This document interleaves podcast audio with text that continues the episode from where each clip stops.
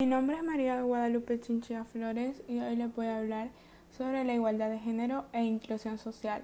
La igualdad de género es un concepto que cada vez encontramos más en nuestro día a día, ya sea en las noticias, en nuestro lugar de estudio, en las redes sociales, entre otros. Pero alguna vez nos hemos preguntado qué significa esto exactamente y por qué al día de hoy aún se siguen mencionando si se supone que las leyes reconocen los mismos derechos entre el hombre y la mujer. Bueno, según las Naciones Unidas, la igualdad de género se refiere a la igualdad de derechos, responsabilidades y oportunidades de las mujeres, los hombres, los niños y las niñas. Por tanto, el sexo con el que hayamos nacido nunca va a determinar los derechos, oportunidades y las responsabilidades que podamos tener a lo largo de nuestra vida.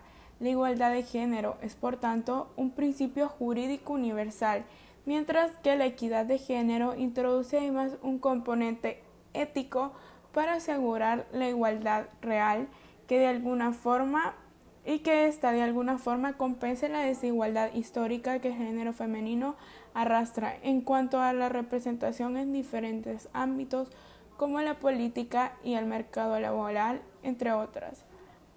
La equidad debe aplicarse en el género tal como se aplica en otros ámbitos. podemos poner como ejemplo el sistema tributario, donde cada persona paga más o menos dependiendo de la función que tiene. Aunque las cuestiones de género llevan años en la agenda internacional, es un hecho que las mujeres y las niñas sufren discriminación y violencia por el simple hecho de haber nacido mujeres en todo el mundo. Un informe que hizo la OCDE lo deja bien en claro cuando asegura que ningún país en el mundo, ni siquiera aquellos más igualitarios, han alcanzado al 100% la igualdad de género. Precisamente los objetivos de desarrollo sostenible en el objetivo 5 dicen que pretenden en el 2030 lograr la igualdad de género y empoderar a todas las mujeres y niñas.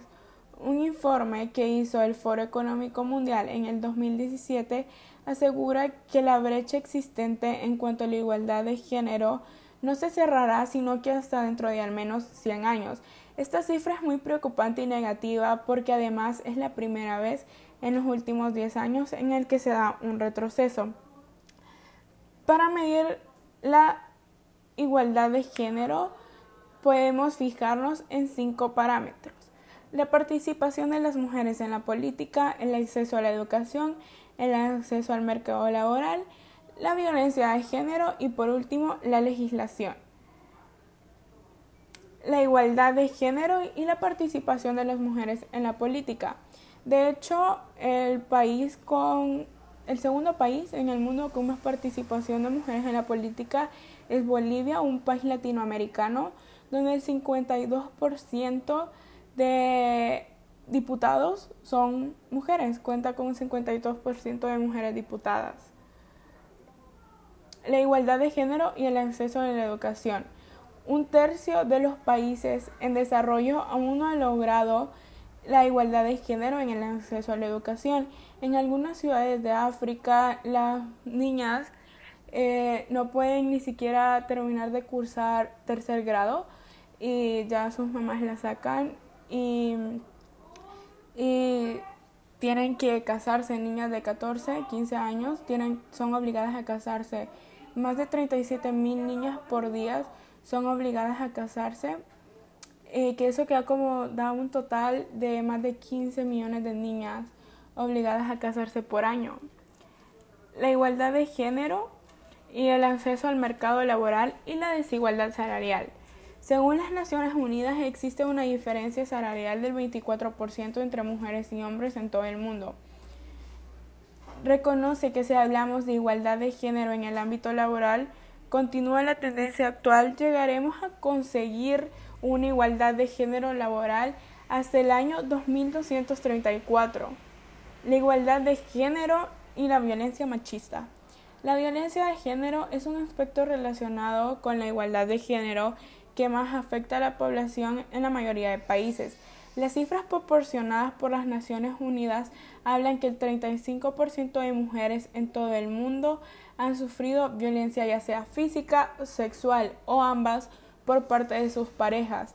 La violencia en el ámbito de la pareja es solo la punta del iceberg que comienza a reflotar gracias a la, a la visibilización de estos casos en los aspectos de la vida durante los últimos años, especialmente en los ámbitos representativos como la cultura, igualdad de género y legislación.